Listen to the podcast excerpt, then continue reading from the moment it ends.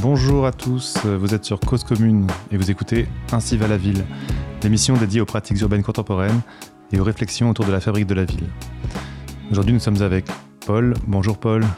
Bonjour. Et Lolita. Bonjour à tous. Et nous allons parler de ville moyenne. Chez nous, les gens étaient façonnés par le paysage de leur enfance. Chez nous, mon frère, dès l'âge de 3 ans, partait se promener à vélo dans les rues du lotissement. Chez nous, Jean-Pierre élevait des abeilles et circulait à mobilette. Chez nous, adolescents, on se retrouvait derrière l'église en se demandant souvent quoi faire. Chez nous, c'était au bout du sentier Doulou que le Doux et la Loup se rejoignaient. Chez nous, nous allions pêcher les poissons-chats aux mortes à côté de la décharge sauvage. Chez nous, l'échangeur autoroutier était juste à côté de la zone commerciale Le Paradis, afin de faciliter la circulation de chacun. Chez nous, la végétation envahissait les sentiers. Chez nous, mon père avait offert à ma mère un manteau de fourrure confectionné avec des ragondins qu'il avait chassés. Chez nous, le plaisir de conduire sur les routes fluides était systématiquement interrompu par des ronds-points. Chez nous, même les arbres avaient une âme. Chez nous, Cora et la zone commerciale ont tout remplacé. Chez nous, on considérait l'homme avec curiosité, comme on considérait un cheval, un arbre, un élément quelconque de la nature. En voilà un beau texte. Euh, de qui est-il? Géraldine Koziak, et ça s'appelle Chez nous. Merci pour cette lecture. Alors, vas-y Paul. Euh, non, oui, bah, l'idée de cette émission, c'est que, euh, comme l'écrit Nicolas Persin dans sa thèse de doctorat, euh, on a l'impression que par essence, les questions urbaines, les questions d'aménagement concernent les grandes villes, les grandes agglomérations et les métropoles. Or, il n'en est rien, et la production de la ville se fait également ailleurs et n'en pose pas moins de questions aux chercheurs. Donc aujourd'hui, dans Ainsi va la ville, on a décidé de suivre cette idée et donc de poser la question des villes moyennes, de leurs spécificités, de leur présent et de leur futur. Et pour en parler avec nous, euh, on a le plaisir d'accueillir Aurélien Delpirou. Bonjour Aurélien. Bonjour. Alors Aurélien Delpirou est géographe, maître de conférence à l'école d'urbanisme de Paris et chercheur au sein du laboratoire Laburba ces travaux portent notamment sur l'action publique en matière d'urbanisme et d'aménagement, tant dans les grandes métropoles européennes que dans les villes moyennes françaises. Alors, euh, Olivier, euh, finalement, pourquoi, pourquoi les villes moyennes? Alors oui, quand on parle des villes ou de la ville hein, dans notre émission, on se tourne très souvent vers les grandes agglomérations et euh, on a du mal, même nous ici, à y échapper. Pourtant, on peut rappeler quelques chiffres, hein, que 20% de la population française, 30% des citadins de l'Hexagone habitent ce qu'on appelle couramment une ville moyenne. Mais voilà, la première question que, l'on va poser, qui va nous occuper dans cette première séquence, Aurélien, c'est qu'est-ce que c'est finalement une ville moyenne? Quelles sont les spécificités? Est-ce qu'il y a une définition sur laquelle pourrais nous, éclairer un peu alors, il est très difficile de, de, donner une définition stabilisée des villes moyennes, parce que d'une part, c'est une définition qui dépend euh, du contexte politique, social, territorial de chaque pays. Une ville qui peut être considérée comme moyenne en France euh, pourrait apparaître comme une grande ville en Finlande et euh, plutôt comme quasiment un, bourg en Chine. Donc c'est une définition bien sûr relative en fonction de la hiérarchie urbaine, de l'armature des villes, de l'histoire de l'urbanisation propre à chaque pays. Et par ailleurs, euh, l'adjectif même hein, de moyen, moyen c'est dans les deux sens. Hein. Quand on est euh, à l'école ni bon ni mauvais, on est moyen. Donc euh, une ville moyenne, c'est ni petit ni grand, c'est toujours défini en, en creux. Pardon. Donc c'est pas défini positivement.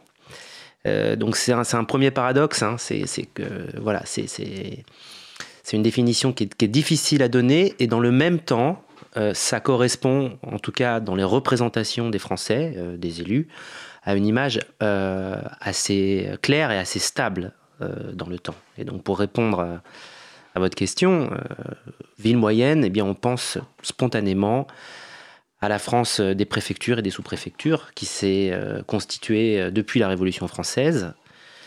ces villes qui ont été les relais du pouvoir central, hein, qui ont été aussi les leviers des politiques d'aménagement du territoire, qui ont incarné d'une certaine façon la traduction spatiale de, l'égalité républicaine et des villes qui ont capté ben, jusqu'aux années 80 hein, l'essentiel en fait de l'urbanisation du pays. Hein. La France a connu une urbanisation tardive euh, incomplète euh, par rapport euh, à ses principaux voisins hein, de l'Europe occidentale. Et elle a bénéficié, cette urbanisation, d'abord et avant tout aux villes dites moyennes, sur la base d'un exode rural important. Donc aujourd'hui, ça, correspond à quoi? Alors, il n'y a pas de définition stabilisée. Il y a des définitions qui sont proposées par l'INSEE, il y a des définitions qui sont proposées par l'ex-Datar euh, CGET. Il y a des définitions qui sont proposées par les responsables des villes moyennes eux-mêmes, qui sont organisés en association de longue date. Hein.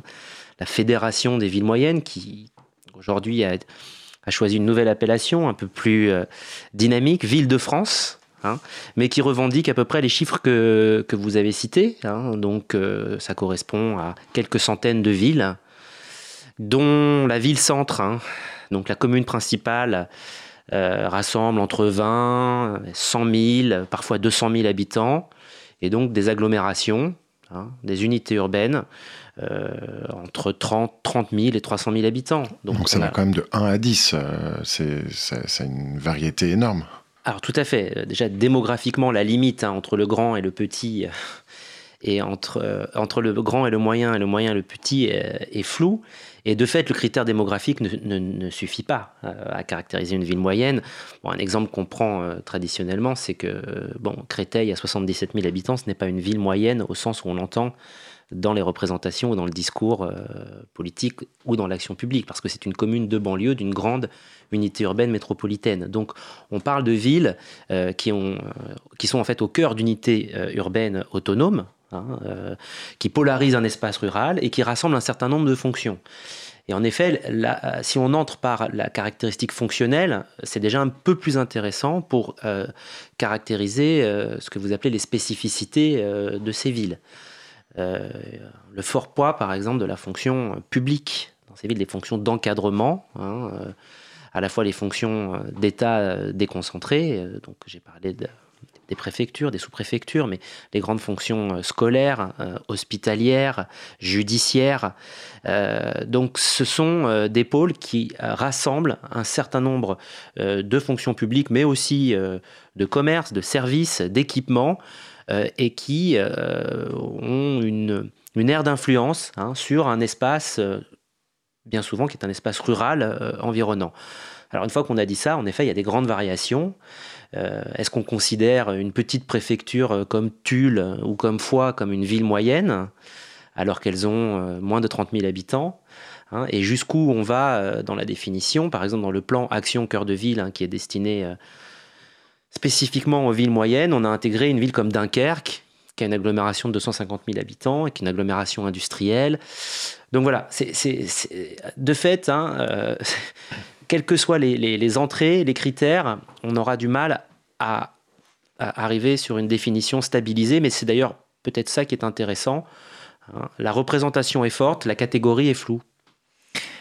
Et euh, merci pour cette euh, définition euh, très, très large encore qui nous permet de peut-être entrer dans l'histoire aussi de ces villes. Vous avez cité deux temps importants. Le premier qui serait la, la constitution presque euh, arbitraire en quelque sorte de, ces villes moyennes après la, Révolution française, de ces villes qui ne s'appelaient probablement pas moyennes d'ailleurs à l'époque. Et, euh, un deuxième temps, peut-être, vous avez cité peut-être les, années 50, les, les, les 30 glorieuses, la, la, l'exode rural dont tu as parlé. rural, le captage, voilà, de la captation de, des, des, populations rurales euh, et, le développement industriel de ces villes. Est-ce que vous pouvez revenir peut-être sur ces deux temps et euh, essayer de nous raconter finalement euh, leur histoire, leur trajectoire? Est-ce qu'on a une trajectoire plus ou moins commune? Alors, ce sont deux temps qui ont été étudiés hein, par les chercheurs en, histoire, en, géographie historique, et donc on a des, on a des travaux intéressants. Hein. Alors je pense notamment euh, aux travaux euh, de Mona Ozouf sur euh, la création des départements et le choix des préfectures, qui nous dit déjà beaucoup de choses hein, sur la représentation qu'on a de ces villes, parce que quand les départements sont créés, l'idée c'est de choisir une ville relativement centrale, qui soit accessible. Alors on dit accessible, c'est ça, c'est en un jour à, pied ou à cheval. Voilà. Alors ça n'a pas été le critère en fait déterminant, mais c'était un des critères qui a été mobilisé, hein, en effet.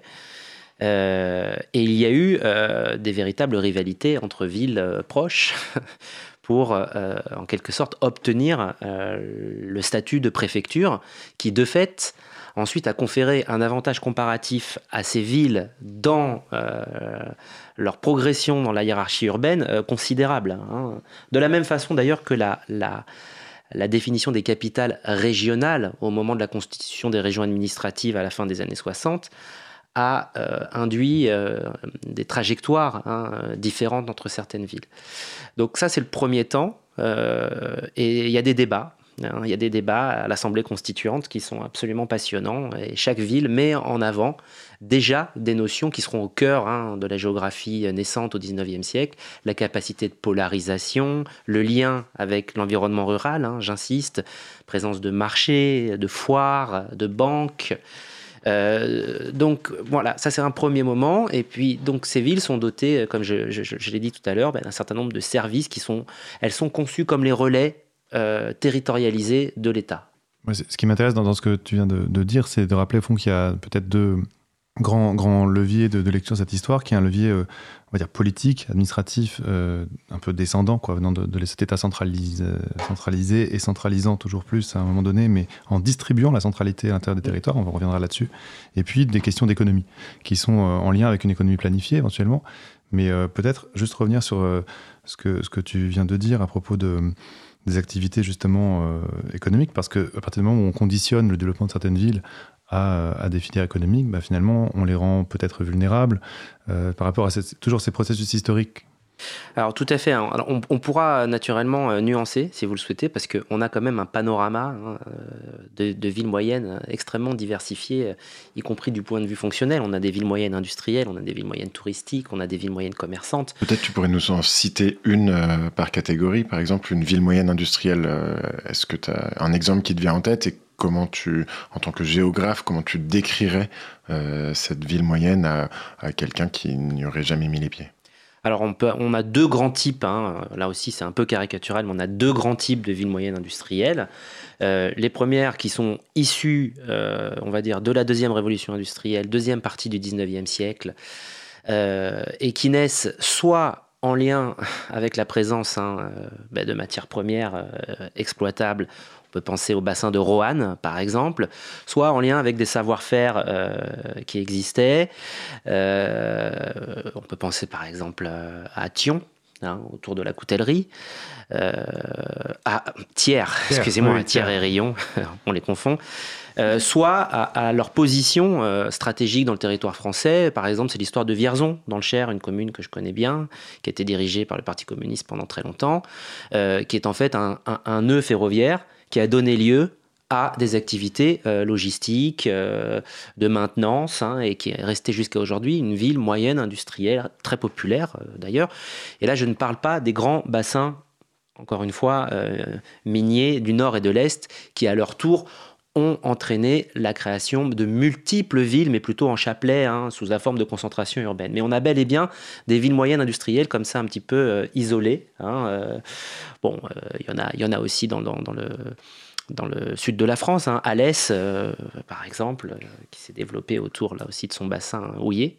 pour les autres catégories, rapidement. Alors les villes moyennes touristiques, c'est celles notamment de l'arc atlantique et de l'arc méditerranéen, qui aujourd'hui bénéficient d'une forte attractivité. Alors touristique, c'est au sens large une forte attractivité euh, du point de vue de, de ce qu'on appelle l'économie résidentielle, c'est-à-dire résidence secondaire, tourisme, visiteurs. On peut citer Bayonne, on peut citer euh, La Rochelle, qui a aussi des fonctions productives, hein, j'y reviendrai, mais euh, on peut citer Vannes. Voilà, voilà des villes qui sont, dont les, le, profil fonctionnel est quand même très marqué la part du tertiaire et du tertiaire de services aux particuliers. Hein. donc voilà. La troisième catégorie était les villes commerçantes oui, alors ça, c'est euh, l'héritage des grandes villes de foire. Par exemple, si vous prenez toutes les villes moyennes du, bassin euh, rhodanien, hein, je pense à Mâcon, je pense à Villefranche-sur-Saône, euh, je pense à Chalon-sur-Saône.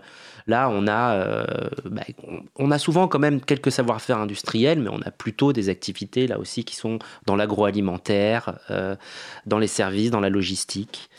Voilà, donc juste pour terminer, le deuxième profil hein, euh, qui, n'est pas à, négliger, c'est celui qui est issu en fait des politiques de décentralisation industrielle euh, menées par l'État dans les années 60 et 70 et qui ont souvent doté euh, des villes qui n'avaient aucune tradition industrielle d'un ou de deux grands établissements et c'est là que vous aviez raison de souligner la, forte dépendance. Hein. On pourra revenir aussi sur la dépendance au service public, mais euh, parce que euh, on, connaît bien aujourd'hui hein, la, décentralisation industrielle a été bien étudiée. Ce sont des établissements euh, à, en fait à, faible valeur ajoutée qui ont recruté essentiellement une main d'œuvre peu qualifiée. qu'on a implanté dans des territoires volontairement, hein, qui n'avaient pas de tradition industrielle parce que la main-d'œuvre était bon marché et peu syndiquée. Hein, et euh, relativement accessible depuis, on va dire, les, sièges du bassin parisien. Euh, typiquement, Michelin, euh, les usines Michelin à Bourges, toute cette couronne de villes, là, le, Mans. Blois, par exemple. Blois. Nevers, Nevers qui a un dépôt euh, SNCF, donc une entreprise parapublique hein, qui accueillait euh, à son apogée jusqu'à 8000 salariés. Donc voilà, on imagine... Là, on est à quelle, euh, quelle époque, là, à ce moment-là C'est cet apogée-là, on parle de quelle période? La fin des années 70, hein, qui marque d'ailleurs l'apogée dans la trajectoire urbaine des villes moyennes en France. Le point d'apogée, c'est vraiment les années 70, au terme de la deuxième vague d'exode rural, du grand moment euh, d'urbanisation, industrialisation des années 60 et 70, et avec l'appui d'une politique d'État, je suppose qu'on y reviendra, hein, les contrats de ville moyenne, euh, qui nous rappellent qu'à l'époque, hein, c'est un peu... Euh, c'est un peu contre-intuitif aujourd'hui, hein, alors qu'on parle de métropole en permanence, mais qui nous rappelle qu'à l'époque, les villes moyennes étaient véritablement envisagées comme les leviers, les points d'appui de politique d'aménagement et de développement en France. Je pense que c'est le moment de développer un tout petit peu ce point. Je ne sais pas si on reviendra après plus tard dans l'émission sur, euh, sur ces politiques-là, mais effectivement, est-ce que euh, vous pouvez décrire un tout petit peu plus euh, cette politique des contrats de ville moyenne et peut-être aussi d'autres politiques publiques qui sont liées, notamment des politiques d'habitat qui ont accompagné cette politique industrielle et la vision peut-être aussi de, de cette armature régionale de ville moyenne prévue à cette époque? Oui, tout à fait. Alors, c'est une politique hein, qui est élaborée par la, la DATAR, hein, que chacun euh, connaît. Hein, qui est pour rappeler le, la Direction à l'aménagement du territoire à l'action régionale, qui est une petite euh, structure de hauts fonctionnaires, une trentaine de personnes rattachées directement au Premier ministre. Créée en 1963. 63, et qui, en fait, pendant 30 ans, a eu un monopole de fait sur la conception et l'élaboration des politiques d'aménagement du territoire en France. Euh, la DATAR avait deux obsessions qui à bien des titres, ont, durablement structuré euh, euh, ces politiques et, les représentations euh, des, élus en France. Hein. C'était atténuer les disparités entre Paris et la province, hein, donc la, fameuse phrase de Jean-François Gravier, le désert français, et équilibrer le territoire pour le moderniser. Voilà, hein. il y avait vraiment un lien. Les métropoles d'équilibre, c'est voilà. ça? Voilà, alors exactement. Donc la première politique qui finalement répondait aux deux objectifs. Ça a été l'identification de métropoles dites d'équilibre. Et c'est d'ailleurs intéressant puisque c'est euh, l'irruption du mot métropole hein, dans le champ lexical euh, de l'action publique en France avec un sens totalement différent de celui qui lui est donné à l'époque par, la géographie urbaine, hein, puisque Metz-Nancy est, est, désignée comme métropole d'équilibre, alors qu'une métropole au sens de la géographie fonctionnelle, euh, c'est une ville qui a des fonctions internationales, euh, voilà, une grande attractivité. Euh, bon, donc on a, encore cette confusion-là en France. Mais très rapidement, cette politique est abandonnée, hein, et, donc la, la, DATAR met en place en 1970 une politique de contractualisation entre l'État et les villes moyennes, hein, fondée sur un certain nombre d'objectifs. Euh, qui sont à la fois quantitatifs et qualitatifs. Hein. Donc c'est accompagner le développement. Ces villes connaissent une très forte croissance démographique. Hein. Aujourd'hui, on parle de décroissance. Mais si on regarde par exemple les chiffres du début des années 60 à aujourd'hui, quasiment toutes les villes moyennes ont quand même gagné des habitants parce que euh, la période 60-75 est une période de très forte croissance démographique entre deux recensements, Bon, je connais bien moi les villes de la région centre, donc je, vais peut-être en parler un peu plus, mais une ville comme Bourges peut passer de 60 à 74 000 habitants entre deux recensements. Donc euh, euh, voilà, donc l'État accompagne euh, cette croissance avec une politique d'équipement, donc d'infrastructure. Alors c'est le moment de la, création de grands équipements publics, les hôpitaux, les grands lycées, les grands, les grands équipements culturels, les maisons de la culture, hein, bien sûr. Tout ça fait partie euh, des contrats de ville moyenne, euh, mais aussi euh, plus qualitative, avec déjà une attention portée au cadre de vie, qui va être un des thèmes importants ensuite. Hein, mis en valeur par les responsables de ces villes, avec notamment des projets de piétonisation, d'aménagement des espaces verts et des projets de logement, hein, des projets de logement, euh, y compris des grands ensembles hein, sur le format de ce qui est déjà expérimenté dans les grandes villes à l'époque. Juste pour finir, justement, c'est une période aussi de forte immigration en France et qui a touché justement les humains, qu'on on ne sait pas toujours, en fait, vu depuis les, grandes villes d'aujourd'hui, disons. est-ce que tu pourrais revenir, par exemple, le cas de Bourges Est-ce qu'on recherche, on a, plus d'emplois finalement à offrir que, que de main-d'œuvre disponible comment, comment ça se passe, ce processus-là? Alors tout à fait. Hein. Ce ne sont pas des villes qui ont le même niveau de cosmopolitisme que les grandes métropoles, mais ce sont des villes qui ont été directement, euh, j'allais dire, inscrites dans euh, euh, ce qui se joue à l'époque, hein, qui est une grande stratégie que l'on connaît bien hein, captation de la main-d'œuvre euh, maghrébine pour faire tourner euh, l'industrie française. à Bourges, ça se traduit comment? Ça se traduit par la construction donc, de deux grands ensembles au nord du centre historique, hein, qui sont d'ailleurs séparés du centre par une voie ferrée. Et les marais, non? Les marais. Et des marais, donc physiquement, il y a une coupure infrastructurelle extrêmement forte. Et euh, ces quartiers qu'on appellera rapidement les quartiers nord vont accueillir euh, quasiment 25 000 habitants en 20 ans. Bon, construction euh, standardisée hein, sous la forme de grands ensembles et la population je veux dire, de destination hein, de, ces immeubles en logement social, hein, quelques copropriétés, mais essentiellement du logement social, ben, ce sont les immigrés d'Afrique du Nord qui viennent travailler chez Michelin et euh, dans les sous-traitants de, euh, des industries d'armement hein, de Bourges, parce que c'est aussi une ville industrielle, j'en ai pas parlé, qui a une, filière d'armement depuis le 19e siècle. Euh, et, ça reste aujourd'hui un élément marquant de la composition, j'allais dire, socio-professionnelle de la ville. On va revenir dans une seconde partie sur ce que ça génère aujourd'hui. en attendant, pause musicale. De quoi s'agit-il? Apparemment, Luçon. Ouais, de Mickey 3D. C'est toi qui as proposé ce choix, Aurélien. Tu veux nous en dire un, mot de la chanson de Mon Luçon? Oui, c'est une chanson qui a, suscité une grande polémique. Donc, euh, On l'écoute.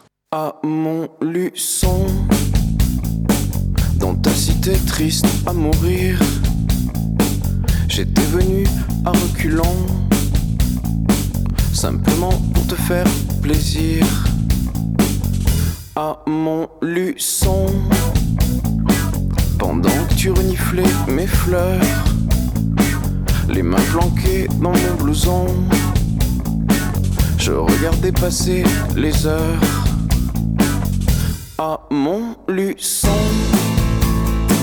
Le seul truc que j'ai trouvé drôle, c'est quand ton chien m'a pissé dessus pour me souhaiter la bienvenue à mon luçon. En plus, t'étais même pas jolie.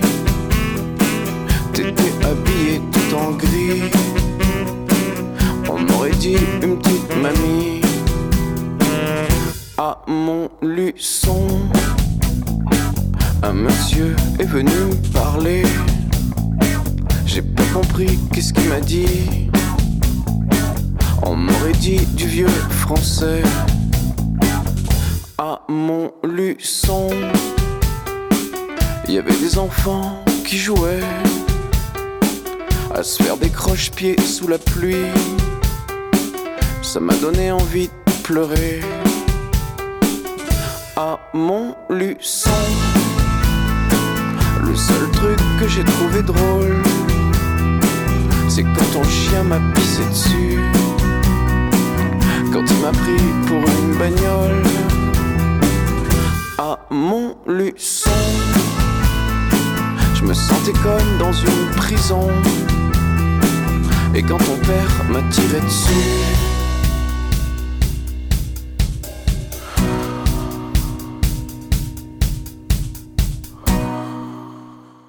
Nous sommes toujours sur Cause Commune, de retour dans Ainsi va la ville, avec euh, Lolita, Olivier et notre invité Aurélien Delpirou.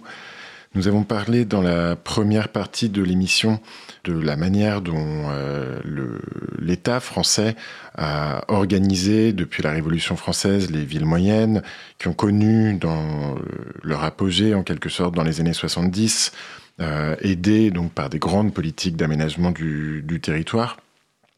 Et donc, on a l'impression que finalement, ces, villes ont, subi de plein fouet. Euh, la, crise euh, qui a débuté dans les années 70 et dont on, voit euh, aujourd'hui encore, on subit encore les, conséquences, et que elles ont, on, a aujourd'hui l'impression, et c'est ce qu'on entend souvent dans le débat public, que ces villes moyennes, ces territoires périphériques aux grandes métropoles auraient perdu la compétition spatiale avec les centres métropolitains. On a l'impression que euh, le désengagement progressif de l'État, que ce soit dans les politiques industrielles, dans les politiques de, mm. de, de services publics, euh, a, aurait euh, accéléré la baisse des villes moyennes et qu'elles seraient désormais en crise. Alors ça, c'est ce qu'on entend souvent. Est-ce qu'on vit euh, une crise aujourd'hui des villes moyennes, Aurélien Delpirou? Est-ce que la crise sociale, notamment, que l'on vit actuellement, est particulièrement forte dans, euh, dans ces territoires spécifiques euh, Et est-ce que, euh, par exemple, les, les gilets jaunes qui, sont, qui ont été depuis, depuis un an le, un des grands symboles de, de cette crise sociale que, que l'on traverse, mais pas depuis hier forcément, sont, sont des habitants des, des villes moyennes? Alors ça fait beaucoup de questions. Euh, tout à fait euh, pertinente, hein, mais euh, qui appelle des réponses complexes. Et je dois dire que moi, j'assume complètement la complexité des réponses. On nous reproche bien souvent, hein, nous enseignants-chercheurs, d'abuser du c'est plus compliqué que ça.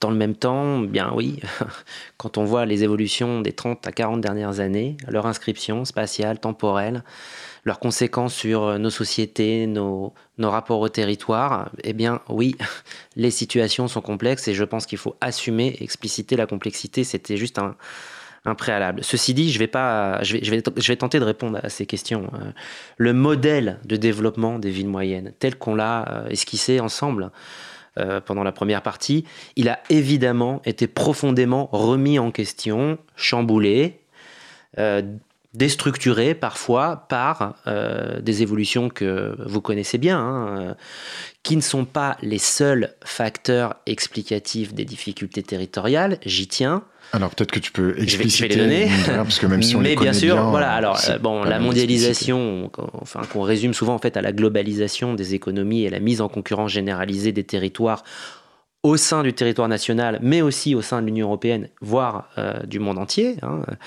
Euh, la métropolisation, c'est-à-dire un, une, une, attractivité nouvelle des villes euh, les plus grandes auprès euh, des actifs les, plus qualifiés et auprès des entreprises, des investisseurs, parce qu'il y a un changement euh, qui a été bien décrit par des économistes hein, comme Pierre Vels dans les choix de localisation des entreprises. Hein. Euh, donc les, grandes villes sont, privilégiées en quelque sorte par euh, toute une série d'investissements euh, publics et privés dans ce que vous avez décrit comme la, compétition territoriale qui est généralisée. Vrai. Et puis, euh, troisième point, mais vous l'avez dit, hein, c'est que euh, beaucoup de villes moyennes étaient en situation de rente administrative, euh, adossées à des fonctions euh, publiques. Or, depuis, alors là c'est un peu plus récent, hein, même s'il y a un trend quand même fort, moi je vois quand même beaucoup plus de continuité que de rupture hein, entre, on va dire, le milieu des années 80 et aujourd'hui. mais il y a eu des vagues successives euh, de ce qu'on a appelé en 2007 la euh, révision générale des politiques publiques, c'est-à-dire en fait des économies euh, sur le déploiement des fonctions publiques d'État et territoriales. Hein, et ça, on, en parle quand même abondamment. et donc aujourd'hui, ça nous amène à une crise des villes moyennes, selon toi? Alors voilà, je veux dire, ces éléments font qu'il y, y, a des villes qui ont été profondément, euh, déstabilisées dans leur, dans, leur, modèle de développement. Euh, euh, dans des villes, les villes industrielles, on en a parlé, qui étaient en fait à la fois peu diversifiées, euh, dans leur panel de fonctions productives et qui avaient des fonctions peu spécialisées, elles ont subi de plein fouet euh, les, les, transformations de, de, l'industrie hein, et la montée en gamme de l'industrie euh, au plan des, des, compétences, des technologies hein, que vous connaissez bien et euh, en fait, elles ont subi des fermetures euh, d'usines, des réductions euh, massives du personnel d'un certain nombre de grandes entreprises industrielles. Ça ne veut pas dire qu'elles ont disparu, ces usines, mais au prix donc eh bien, de, problèmes sociaux, hein, c'est-à-dire d'une de, progression du chômage et des taux de pauvreté. De la même façon, voilà, euh, on connaît les cercles vicieux sur euh, de la fermeture d'un tribunal, euh, puis de certaines classes de lycée, sur le départ de d'un certain nombre de ménages de ces villes moyennes. Donc elles ont perdu aussi de l'attractivité démographique. Et puis elles ont connu aussi beaucoup plus précocement que les grandes villes une fragilisation très spécifique qui est celle de leur centre, leur centre-ville. Hein. Mais on y reviendra peut-être après, euh, parce que maintenant aujourd'hui ça concerne quasiment toutes les villes en France, mais les centralités des villes moyennes ont été euh, très vulnérables. Donc pour répondre, est-ce que tu pourrais peut-être euh, décrire cette fragilisation et qu'est-ce que qu'est-ce qu'on entend par fragilisation? Alors oui, je, je, je, vais le faire, mais j'aimerais quand même juste terminer sur une idée une idée plus optimiste, hein. c'est que ce qu'on constate à l'aune des dynamiques moi, que j'ai évoquées et qui ont touché euh, bah, l'ensemble du système urbain français et certaines quand même plus frontalement les villes moyennes que d'autres. On a euh, en réalité des effets de résistance, de résilience, voire d'adaptation et de transformation qui sont très très différents d'une ville à l'autre. Et euh, on a assisté en fait à une différenciation radicale des trajectoires des villes moyennes, pas à une crise globale de la catégorie. Pourquoi? Parce que la catégorie a perdu en quelque sorte son sens. Ce qui compte, c'est pas vraiment d'être, d'avoir 50 000 habitants. Voilà, ce qui compte, c'est est-ce que le système productif a su euh, se réinventer, trouver des filières spécialisées, s'articuler à la métropole voisine, développer des coopérations avec d'autres villes, voire euh, des coopérations transfrontalières. Et tout ça fait qu'en fait, aujourd'hui, on a un panorama de villes moyennes très différentes, avec des villes moyennes qui vont très bien, Hein. alors j'aime pas, pas réifier, hein, parce que c'est jamais la ville qui va bien, ce sont toujours ses habitants. Hein, et puis on pourrait prendre un certain nombre de, critères différents. Euh, on peut avoir, euh, je me permets juste cette petite parenthèse, on peut être très attractif au plan démographique, créer de l'emploi et avoir un niveau de chômage et un taux de pauvreté très élevé. Ça, c'est Béziers, par exemple. Voilà. Et on peut avoir, pardon, juste exactement le contraire c'est-à-dire ne pas créer d'emplois, être en décroissance démographique lente, mais avoir un taux de pauvreté à 7% et un taux de chômage à 7%. Et ça, c'est plutôt euh, Moulin ou Aurillac. Donc, qui va bien, qui va mal. Est-ce que dans les trois catégories, euh, donc les villes industrielles, les villes touristiques et les villes commerçantes, euh, on, peut, on peut dire que certaines s'en seraient mieux tirées que d'autres dans les 30 dernières années? Ah, c'est sûr que pour les, je veux dire, les villes qui avaient des grands établissements industriels avec plusieurs milliers de salariés et qui ont connu euh, les fermetures d'usines en plus de la RGPP, c'est dur. Hein. C'est-à-dire que moi, je suis pas là non plus du tout pour nier la difficulté de certaines euh, situations territoriales, euh, notamment, par exemple, dans la France de l'Est hein, et, des, franges du, bassin parisien. Mais vous voyez, je préfère une entrée régionale. Je pense qu'en fait, la situation de la ville moyenne, sa trajectoire, son tissu productif, encore une fois, euh, voilà, compte beaucoup plus que la catégorie pour euh, décrire finalement le type de difficulté auquel elle est confrontée.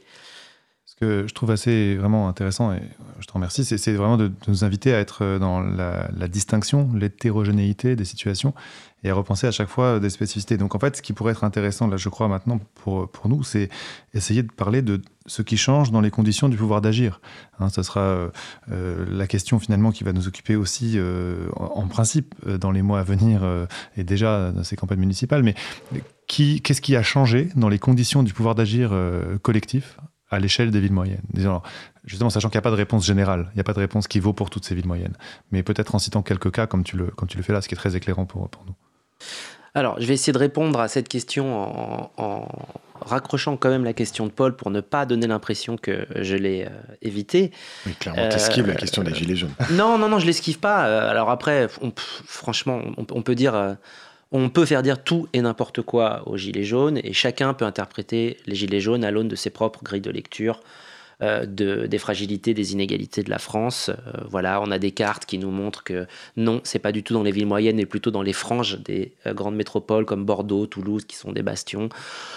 On a des cartes qui nous montrent le contraire. Bon, oui, dans certaines villes moyennes, la contestation a pris, elle a été importante. Euh, est-ce qu'elle a été plus importante qu'ailleurs? Très sincèrement, là encore, je ne suis pas sûr que ça soit, ça, soit facile à, déterminer comme ça. En revanche, ce qui me permet de, de, raccrocher à l'autre question, c'est qu'il y a eu dans le discours gilet jaune, ce qui me, moi m'a frappé, hein, euh, je trouve il n'y a, a, pas eu beaucoup de dimension territoriale dans cette révolte.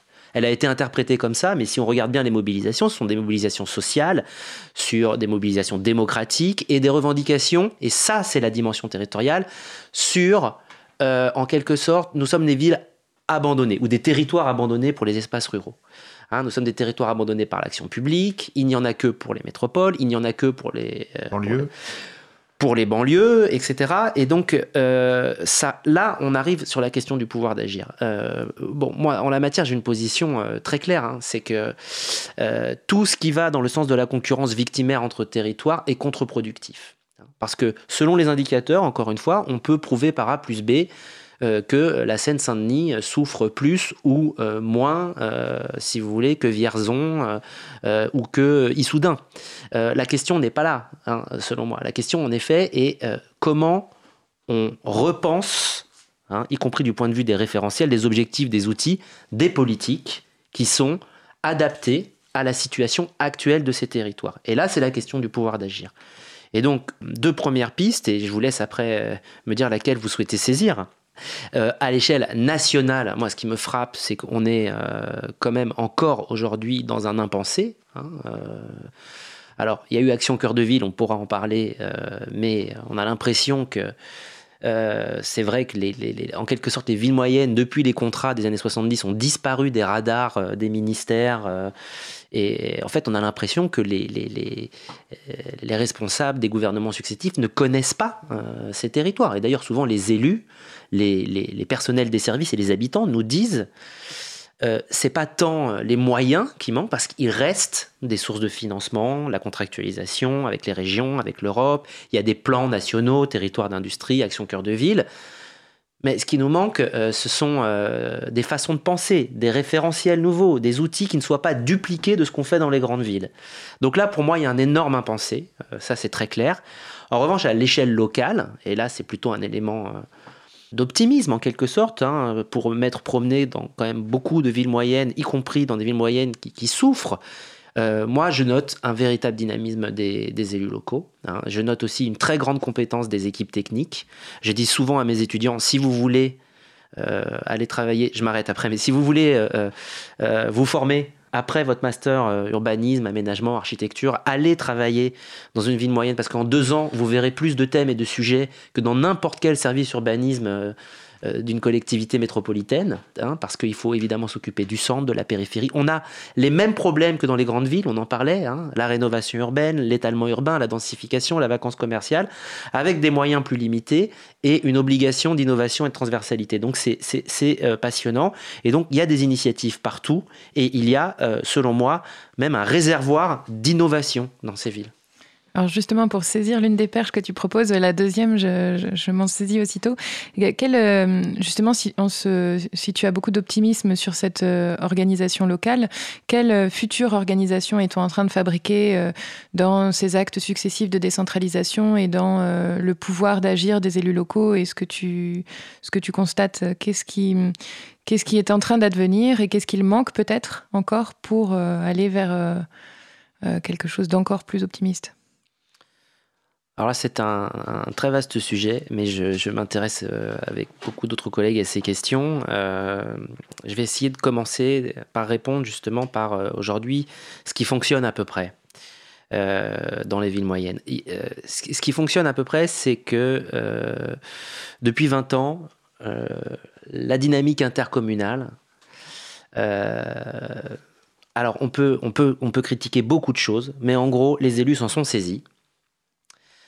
Et ils ont créé des structures qui, dans la plupart des cas, euh, il y a beaucoup de contre-exemples aussi, mais autant, parler des bonnes pratiques, hein, sont pas seulement des structures de gestion, mais des structures de projet. Donc je pense évidemment aux communautés de communes et aux communautés d'agglomération, ou des euh, questions euh, d'échelle communautaire sur le logement, sur l'environnement, sur le commerce, ont pu être traitées, affrontées et donner lieu euh, à des expérimentations intéressantes. Donc on a, on a des territoires de projet qui existent aujourd'hui dans les villes moyennes. Euh, Est-ce que tu pourrais donner des exemples peut-être?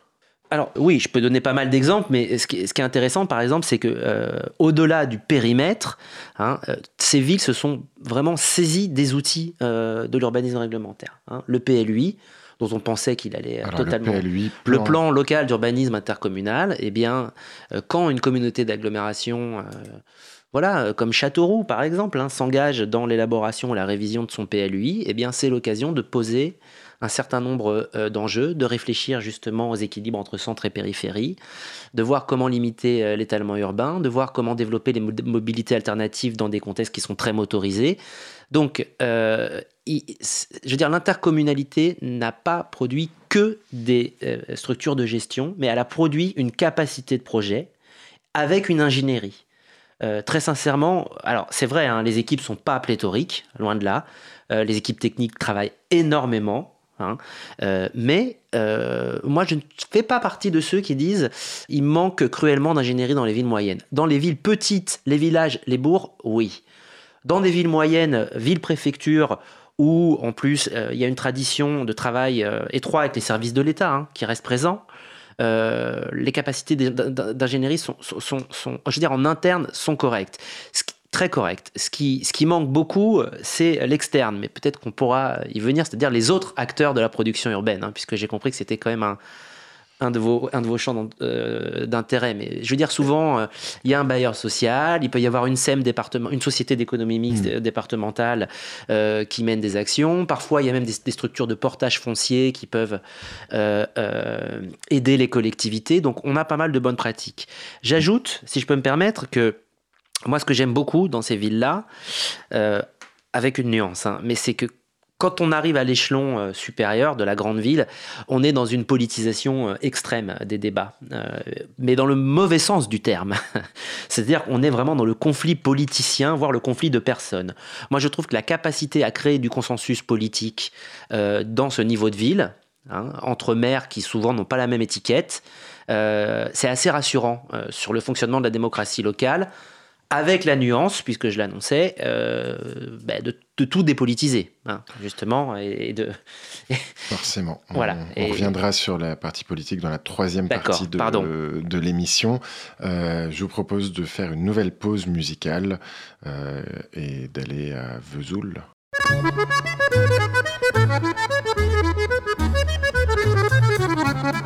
Cause commune 93.1 T'as voulu voir Vierzon et on a vu Vierzon T'as voulu voir Vesoul et on a vu Vesoul. T'as voulu voir Honfleur et on a vu Honfleur. T'as voulu voir Hambourg et on a vu Hambourg. J'ai voulu voir Anvers, on a revu Hambourg. J'ai voulu voir ta sœur et on a vu ta mère. Comme toujours. T'as plus aimé Vierzon, on a quitté Vierzon. T'as plus aimé Vesoul, on a quitté Vesoul. T'as plus aimé Honfleur, on a quitté Honfleur. T'as plus aimé Hambourg, on a quitté Hambourg. T'as voulu voir Anvers, on a vu que c'est Faubourg. T'as plus aimé ta mère, on a quitté ta sœur. Comme toujours. Mais je te le dis, je n'irai pas plus loin, mais je te préviens, j'irai pas à Paris. D'ailleurs, j'ai horreur de tous les flonflons, de la valse musette et de l'accordéon. T'as voulu voir Paris, on a vu Paris. T'as voulu voir du tronc et on a vu du tronc. J'ai voulu voir ta soeur, j'ai vu le Mont Valérien, t'as voulu voir Hortense, elle était dans le Cantal, je voulais voir Byzance et on a vu Pigalle à la gare Saint-Lazare, j'ai vu les fleurs du mal par hasard. T'as voulu aimer Paris, on a quitté Paris. T'as plus aimé du torrent, on a quitté du torrent. Maintenant je confonds ta sœur et le mont Valérien de ce que je sais d'Hortense. J'irai plus dans le Cantal et tant pis pour Byzance, puisque j'ai vu Pigalle et la gare Saint-Lazare, c'est cher et ça fait mal au hasard. Mais je te le redis, chauffe Marcel, chauffe, je n'irai pas plus loin. Mais je te préviens, caille, caille, caille, le voyage est fini. D'ailleurs, j'ai horreur de tous les flancs-flancs, de la valse musette et de l'accordéon. Chauffe. T'as voulu voir Vierzon et on a vu Vierzon. T'as voulu voir Vesoul et on a vu Vesoul. T'as voulu voir Honfleur et on a vu Honfleur. T'as voulu voir Hambourg et on a vu Hambourg. J'ai voulu voir Anvers, on a revu Hambourg. J'ai voulu voir ta sœur et on a vu ta mère. Comme toujours.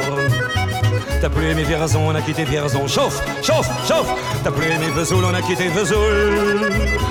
T'as plus aimé Honfleur, on a quitté Honfleur. T'as plus aimé Hambourg, on a quitté Hambourg. T'as voulu voir Anvers, on a vu que c'est faux. Pour t'as plus aimé ta mère, on a quitté sa sœur comme toujours. Chauffez les gars, mais je te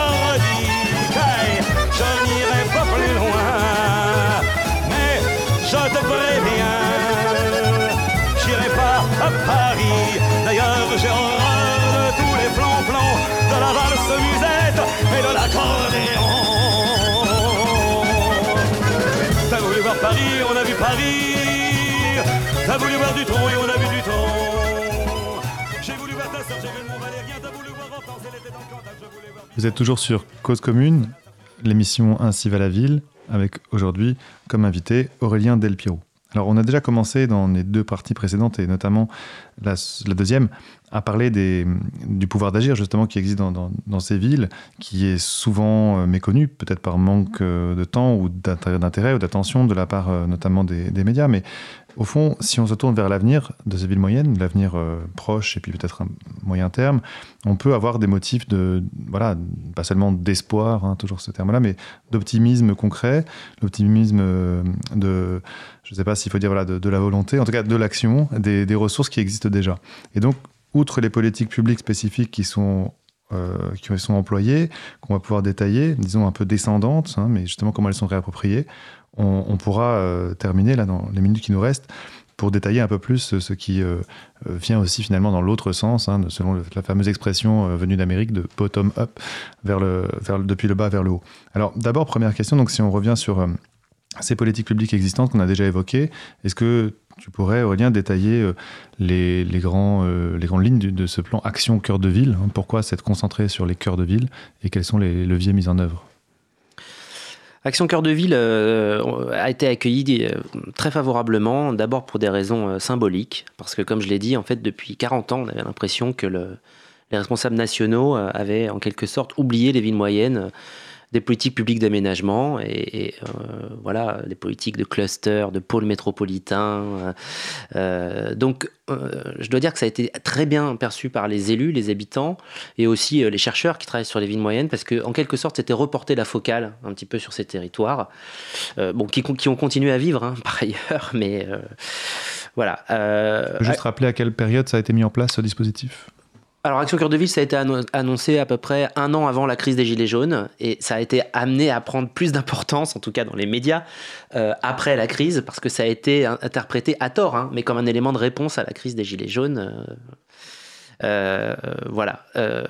Euh, alors, ceci dit, Action Cœur de Ville s'inscrit dans une continuité. hein, des politiques en faveur des villes moyennes, il y en a toujours eu. Donc moi, je récuse complètement l'idée qu'elles aient été totalement abandonnées. On peut, passer- on peut parler de la déconcentration universitaire, on a parlé de la décentralisation euh, industrielle, des politiques d'équipement culturel. euh, bon, voilà. Euh, L'idée du plan Action Cœur de Ville, c'est, euh, on part d'un constat, c'est que le centre de ces, de ces villes, encore plus que les centres des grandes villes, est, euh, connaît des, des- une dévitalisation, hein, et notamment euh, une perte euh, d'habitants, donc un manque d'attractivité démographique, et puis de la vacance, la vacance commerciale, la vacance résidentielle. Qu'est-ce que c'est la vacance? Alors la vacance, hein, c'est quand un, un immeuble est inoccupé. Euh, alors ça peut, la vacance, ça peut être un, mécanisme de régulation du marché, hein, si, si elle dure pas très longtemps, hein, euh, voilà. Euh, mais après, euh, ben, plus elle dure, en réalité, plus ça devient un problème parce que elle, elle a des effets, hein, bien sûr, sur euh, l'espace public, sur la dégradation du bâti, sur l'image de la ville. Euh, et c'est notamment euh, les, commerces hein, des centres-villes qui ont beaucoup souffert. Et ça, c'est un phénomène très nouveau. Euh, je le dis peut-être pour les auditeurs, hein, c'est-à-dire qu'il y a encore 20 ans, au début des années 2000, on pouvait se promener dans les villes moyennes, on était à des taux de vacances de 5 à 7% c'est-à-dire une vacance résiduelle, une vacance de marché, hein, voilà, qui permet la rotation des commerces. Dans les villes que moi j'ai étudiées, aujourd'hui on est entre 18 et 25 Quelques noms de ces, ces villes en question eh ben, on, bah, Nevers, euh, Nevers euh, Châteauroux, euh, Moulins, Montluçon. voilà. On, est entre 18 et 25% c'est-à-dire quasiment un quart du parc commercial qui, qui, est inoccupé. Hein. donc, Action Cœur de Ville propose donc une action là-dessus comment, Absolument. faire? Action Cœur de Ville a une entrée, une double entrée, une entrée donc par une catégorie donc on dit, on, cible les villes moyennes. Alors en réalité, il y en a 222. Donc on voit bien qu'il y en a 222 de bagnoles sur 16 à Dunkerque. Donc vous imaginez, hein, en passant par Colmar, Béziers, Pau. Euh, bon, mais définition extensive. Et on entre en effet par la question de la vacance. Alors ça, ça pose plein, plein de problèmes. On n'aura pas le temps d'en parler, parce qu'on considère que la vacance est un objectif de politique publique de réduire la vacance est un objectif de politique publique. Or, la vacance, en réalité, c'est un, élément qui décrit une situation. Hein. Encore une fois, la vacance n'a pas du tout. Tout à fait. C'est une conséquence ou une cause, mais je veux dire, c'est un élément de, description, euh, en quelque sorte, la, vacance. Elle n'a pas du tout la même sens pour le propriétaire, pour l'usager, celui qui passe. Donc, on, a, centré la question sur, sur, la vacance en euh, proposant de mobiliser des acteurs qui s'intéressaient peu aux villes moyennes jusqu'à présent, donc des grands acteurs publics comme la Caisse des dépôts et consignations par exemple, hein, et sa filiale la Banque des territoires qui apporte des aides, des prêts, des subventions, mais aussi des acteurs privés, notamment des promoteurs. Les grands promoteurs sont très peu présents hein, dans les villes moyennes, euh, à part les villes moyennes les plus dynamiques, euh, mais aussi des acteurs parapublics, la Poste, SNCF et leurs filiales, euh, pour en quelque sorte eh bien, concentrer euh, les financements et l'action euh, dans le centre en réhabilitant des bâtiments, en convertissant euh, des espaces vacants justement en bureaux, en logements, voilà. Et donc à travers un certain nombre d'objectifs hein, qui ont été dictés à l'échelle nationale et qui font après l'objet de contrats entre la ville, l'État et les partenaires. Voilà, ça c'est la philosophie générale du plan. Et c'est un plan qui est prévu pour durer pour le moment un certain temps. C'est six ans. Euh, le plan, donc il a fallu très rapidement rédiger euh, des conventions, signer des contrats, et puis là on est dans la mise en œuvre. Hein. On est complètement dans la mise en œuvre. Et hum, si on, poursuit, si on regarde autour, en fait, donc il y a cette politique publique dont tu parles. Est-ce que euh, euh, est-ce qu'il y a d'autres tendances si on quitte le cœur des villes, mais qu'on regarde plus globalement les villes moyennes avec leur relation aussi au monde rural euh, pour la plupart d'entre elles. Est-ce qu'il y a des, tendances aussi que l'on peut repérer et qui sont pas forcément de l'ordre de politique publique directement, mais qui sont peut-être l'ordre d'initiatives privées ou, ou associatives ou... Alors justement, euh, pour moi, c'est le, grand chantier en réalité, puisque vous parliez de l'avenir. Hein, pour moi, c'est le grand chantier des 20 ou 30 prochaines années. C'est-à-dire que là, on a, une politique publique, pour conclure rapidement, hein, qui en fait est très très euh, standard, hein, qui ressemble un peu à ce qu'on a fait pour les grands ensembles avec les politiques de rénovation urbaine, euh, qui, ont des effets notables. Mais donc, en gros, on cible, on cible territorialement, on cible sectoriellement, et en gros, on essaie de réinjecter euh, finalement de l'attractivité. Euh, moi, je dis souvent que finalement, on, euh, le, robinet du développement, il a continué à couler sur les villes moyennes, un peu partout, mais surtout en périphérie. Et là, on essaie de le réorienter vers le centre. Mais il y a un présupposé, c'est que l'eau coule toujours, si mmh. je veux être un petit peu trivial. Euh, or, dans certaines de ces villes, on est plutôt en effet dans la stagnation, la semi-décroissance, et rien ne dit qu'on aura de nouveaux habitants ou investisseurs qui voudront réinvestir ces villes. Donc pour moi, en effet, l'étape suivante, euh, au-delà de ce... Je, ne nie pas hein, l'effet que peut avoir Action Cœur de Ville, mais j'allais dire c'est un effet euh, d'impulsion, quoi, un effet levier. Mais l'étape suivante, c'est changer d'échelle. D'abord parce que la fragilisation des centres, elle dépend d'abord et avant tout de dynamiques qui ne concernent pas le centre mais la périphérie, par l'étalement urbain et par la multiplication des grandes zones commerciales, dont les villes moyennes ont subi les effets encore plus que toutes les autres villes euh, en France. Donc changer d'échelle, c'est euh, intervenir à l'échelle de l'agglomération autour de la ville moyenne, c'est ça? Déjà, à minima à l'échelle de l'agglomération. Moi, je pense que quand on entre sur des questions de politique, de logement, de vacances commerciales, alors, euh, on ne peut pas euh, se passer de l'échelle euh, intercommunale, mais comme vous le disiez, comme vous le suggériez, je crois que l'étape d'après, c'est la construction de, de, relations de solidarité avec l'environnement rural. La chance de ces villes, ces villes sont appréciées par leurs habitants, ces villes sont vécues, les habitants souhaitent y, rester. Pourquoi? Le cadre de vie, la proximité de la nature, l'environnement naturel. Le paysage. le paysage, bien sûr. Et on s'aperçoit que ces éléments sont quasiment absents des politiques publiques. Ce qui est quand même une c'est pas la moindre, le moindre des paradoxes. Alors tout ce qui est euh, contrat de réciprocité entre la ville moyenne et son, et son environnement, ce qui a été fait à Nevers par exemple avec la filière bois du Morvan, en lien avec les industries de Nevers. On peut citer peut-être les projets alimentaires territoriaux aussi. Bien sûr, alors les projets alimentaires territoriaux, mais là les villes moyennes traînent un peu alors qu'elles devraient être les premières elles devraient être les premières. À profiter de leurs euh, interactions avec la campagne, c'est ça? Mais absolument. Euh, euh, si vous connaissez justement les paysages de ces villes, on sort des quartiers nord de Bourges. Je veux dire, à 5 mètres, c'est la, la Champagne-Berrichonne, une grande plaine céréalière. Au pied de Nevers, il y a des vaches. Au pied de Nevers, il y a des vaches. Dans ces villes, il y a encore une faune, une flore, etc. Donc je crois que vraiment, le, le, le, chantier, plutôt que de, à tout prix, rechercher une attractivité perdue, c'est plutôt de recréer euh, des formes euh, de liens, de solidarité, de réciprocité avec l'environnement naturel, rural, agricole euh, de ces villes. Merci beaucoup Aurélien de tous ces éclairages et qui nous montrent comment est-ce que finalement on peut espérer que ces villes moyennes vont pouvoir s'aider elles-mêmes, hein, d'autant mieux dans le futur. Euh, merci à, Paul et, à Lolita. Merci à vous, les auditeurs et auditrices, et à bientôt. Ville, on traîne entre le béton, les plaines, dans les rues pavées du centre, où tous les magasins ferment. On passe les week-ends dans les zones industrielles, près des zones pavillonnaires, où les baraques sont les mêmes. Ma ville est comme la première copine que j'ai jamais eue. Je peux pas la quitter, pourtant je passe mon temps à cracher dessus. Parler du beau temps serait mal regarder le ciel. Je la déteste autant que je l'aime, sûrement parce qu'on est pareil. On a traîné dans les rues, tagué sur les murs, skaté dans les parcs, dormi dans les squares, vomi dans les bars, dansé dans les boîtes, fumé dans les squats, chanté dans les stades, traîné dans les rues, tagué sur les murs, skaté dans les parcs, dormi dans les squares, vomi dans les bars, dansé dans les boîtes, fumé dans les squats, chanté dans les stades.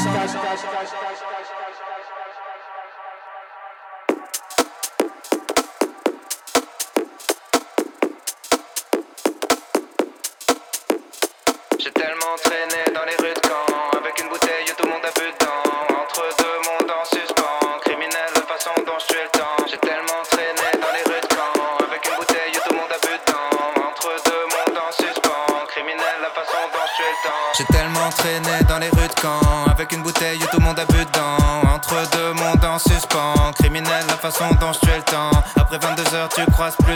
si on était encore sous les bombardements. T'entendras que les flics et le bruit du vent. Quelques mecs de la fac en troisième mi-temps qui devraient pas trop s'approcher du bord quand ils vont se terminer sur le port. Dans les quelques bars qui servent encore, où y a des clopes et des anglais ivres morts. 5 heures du mat, la queue dans les kebabs en sortie de boîte. Tu peux prendre une pita ou prendre une droite, ou alors tu peux prendre le premier tram. Et si jamais tu t'endors, tu te réveilleras sur les bords de la ville. Là où les centres commerciaux sont énormes, où on passait les samedis en famille, où j'aimais tellement me balader, même quand on avait que dalle à acheter, youhou, ouais. Le caddie des parents ralenti devant Pizza Arte. Pas loin du magasin de jouets où je tirais des chevaliers. Près du pont où ma grand-mère m'emmenait Lancer des avions en papier. Où tu peux voir les grandes tours des quartiers. Où l'architecte a cru faire un truc bien. Si je rappais pas j'y serais jamais allé. Parce qu'on se mélange pas tant que ça là d'où je viens. Après y a des champs, y a plus rien. Si tu vois de la fumée quand tu reviens C'est que dans les usines pas très loin. On se cale sinon s'abîme, on fait du carburant pour la machine. À côté des pavillons rectilignes Où on pense à ce que pense la voisine où on passe les dimanches en famille. Où on fabrique du blanc fragile.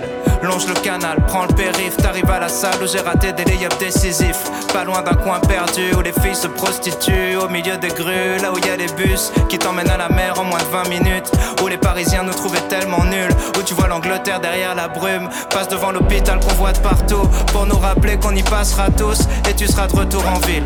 Où les bourges font les courses et les punks mendient, où y a des clochards dans tout le monde connaît les noms. J'ai vu Gigi s'ouvrir les veines à coups de tesson devant l'épicerie, toujours ouverte. Près du château, c'est doux et c'est légendes urbaines. J'ai fait des mariages, des enterrements. Dans les mosquées, les églises et les temples Sous un crash un normand. Elle est même pas foutue de pleuvoir correctement. Ma ville au sang clocher À chaque fois qu'ils détruisent un bâtiment Ils effacent une partie de mon passé